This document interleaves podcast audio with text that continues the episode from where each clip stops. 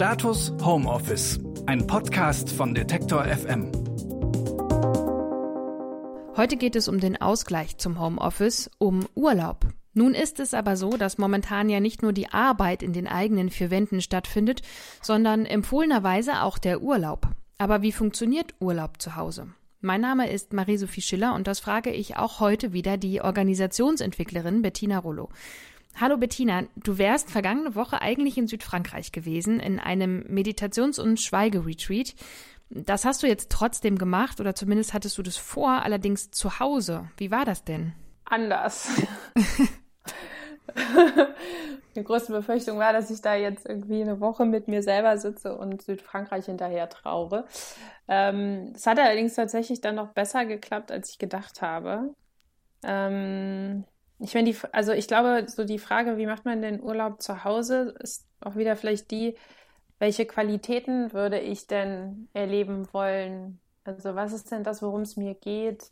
wenn ich in Urlaub fahre. Und jetzt bei unserem Schweigeretreat ist das so eine Mischung aus, also dem offensichtlich natürlich, dieses ins Schweigen gehen, sich wirklich ganz so in sich zurückziehen und äh, zu kontemplieren, zu meditieren, zu fokussieren. Aber es hat auch was mit Entspannung zu tun und dann der Ort, in dem wir da normalerweise sind, hat halt auch viel Natur. So. Und dann ist immer so die Frage, ja, okay, wie, wie kann ich das denn, also wie können wir das denn dann zu Hause herstellen. Also und was davon auch vielleicht nicht. Also der so Naturpart, das war jetzt ein bisschen schwierig in der Wohnung mitten in Prenzlauer Berg. Das heißt, du hast ähm, diese Woche sozusagen mit den gleichen Leuten gemacht, die du sonst ähm, getroffen hättest, aber ihr habt euch im Internet äh, getroffen und zusammen meditiert oder wie kann ich mir das vorstellen? Wir haben es tatsächlich nur punktuell gemacht. Also wir haben normalerweise einen Tagesablauf, der morgens um sieben startet und abends um halb, halb zehn aufhört und in so unterschiedliche Meditations-, Gehmeditations- und einfach Ausruhzeiten unterteilt ist. Und wir haben uns ähm, morgens um zehn zusammengeschaltet über Zoom, also einmal für eine Stunde und dann an bestimmten Tagen für so einen kontemplativen Austausch. Und den Rest der Zeit habe ich dann tatsächlich, also waren, waren wir dann so mit uns alleine. Mhm. Grunde. Das ist schon anders. Also ich finde, Meditationsretreats leben auch viel von dem Gemeinschaftsaspekt.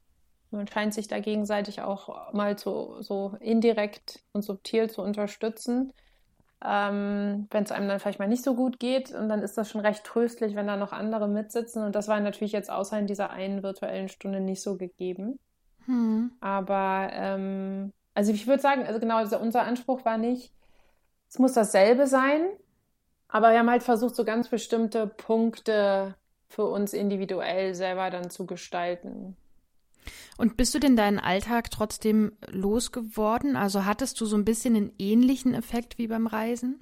Ja, also es hat dann, ich glaube, wenn man sich vor allem, also das ist jetzt aber vielleicht für so ein Meditationsretreat auch spezifisch, es hat natürlich so den Vorteil, dadurch, dass es so einen leicht rigiden Tagesablauf hat, dann ist man einfach aus seinem anderen Tagesablauf auch wirklich raus und ich bin überhaupt nicht in die Versuchung geraten gewesen, da reinzufallen. Mhm. Ja, also weil, also entweder man meditiert oder man meditiert eben nicht. Also, und dadurch, dass das jetzt für mich außer Frage stand, das irgendwie tatsächlich so umzusetzen, ähm, hilft einem das, glaube ich, sehr, den Alltag zu durchbrechen. Und ich glaube, für alle, die, sagen wir mal, eine andere Art von Urlaub zu Hause machen, ist es halt die Frage, so was, was kann ich denn tun? Wie kann ich denn meinen Urlaubsalltag gestalten, damit ihr mir die auch vielleicht nährenden oder entspannenden Elemente gibt, die ich brauche? Ähm, und, und ich aber dann eben auch nicht so Gefahr laufe, einfach nur das zu machen, was ich eh zu Hause machen würde. Es sei denn, es ist genau das, was mir dann gut tut. Ja, das kann ja natürlich auch sein. Also ich glaube, so eine Klarheit dazu zu haben, was wäre denn das, was ich will? Also so ein vielleicht mehr auf normalen Urlaub übertragbares Element ist halt Kochen, ne? Also dass man sich halt in so einem äh, Schweigeretreat dann Zeit nimmt, um wirklich zu kochen, Mahlzeiten zuzubereiten, man sie in Stille isst, da, da entsteht auf jeden Fall eine ganz andere Atmosphäre und damit auch eine ganz andere Art von ähm, reichhaltiger Erfahrung.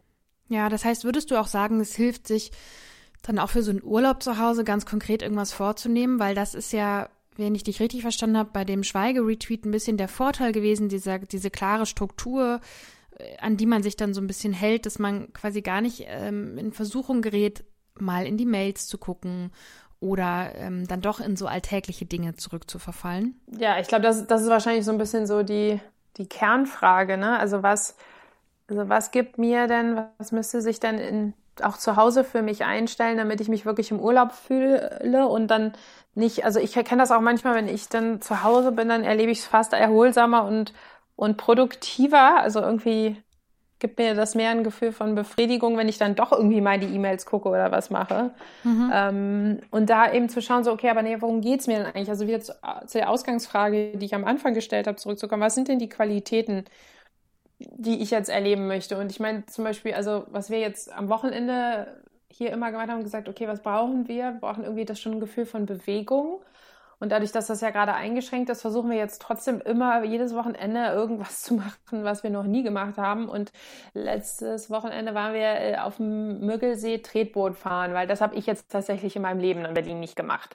So und und einfach so zu gucken, okay, was sind denn das in dem Rahmen, was gegeben ist, sowas, wo sich bestimmte Qualitäten einstellen ähm, die ich sonst vielleicht auch äh, mir wünschen würde, wenn ich dann irgendwie auf Gran Canaria wäre.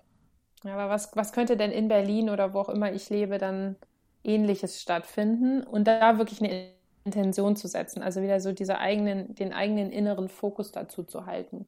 Ja, was ist dir ganz besonders schwer gefallen letzte Woche?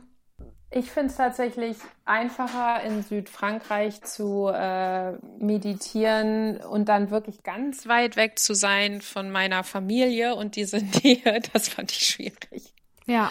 Also da finde ich die räumliche Trennung tatsächlich immer einfacher, aber das jetzt in so einer Parallelität zu halten, das fand ich, äh, ja, das war herausfordernd. Vielen Dank, Bettina. Und wenn ihr keine Folge dieses Podcasts verpassen wollt, dann abonniert ihn doch gerne ganz kostenlos bei Apple, Spotify oder wo auch immer ihr am liebsten Podcasts hört. Tschüss, bis morgen. Tschüss, Bettina. Ciao. Status Homeoffice, ein Podcast von Detektor FM.